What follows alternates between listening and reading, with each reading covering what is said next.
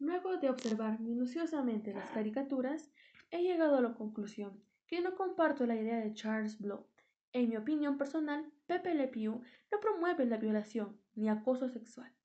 Es una caricatura cómica que presenta una realidad diferente a la que nos induce el comunicador, pues cada ser humano, desde su perspectiva, idiosincrasia, valores o moral, interpreta todo lo que acontece a su alrededor de manera positiva o negativa.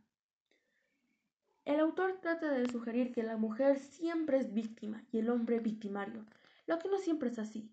Si bien los medios de comunicación nos muestran muchos casos de violencia contra la mujer, sin analizar desde fondo cuál es el origen de esa realidad insana, solamente intentan buscar un culpable, creando brechas de desigualdad entre hombres y mujeres. Pero no se ha considerado las circunstancias desproporcionales que también viven los hombres pues son ellos quienes realizan los trabajos más pesados y duros, los que en su mayoría van a las guerras, los que sufren la mayor cantidad de accidentes laborales y muerte, según la Organización Internacional de Trabajo. Pero intentan tener como enemigos hombres y mujeres, cuando el único enemigo son los grandes intereses que sacan provecho de esta ideología de género.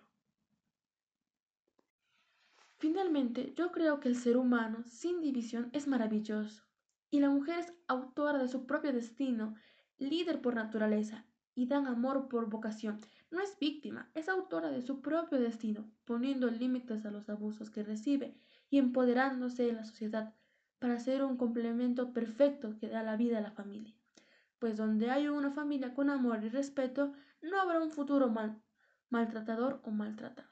Y en cuanto a Pepe Le Pew, utiliza un lenguaje nada violento, sino que a pesar del rechazo de su amada gatita, su corazón valiente jamás dejó de insistir.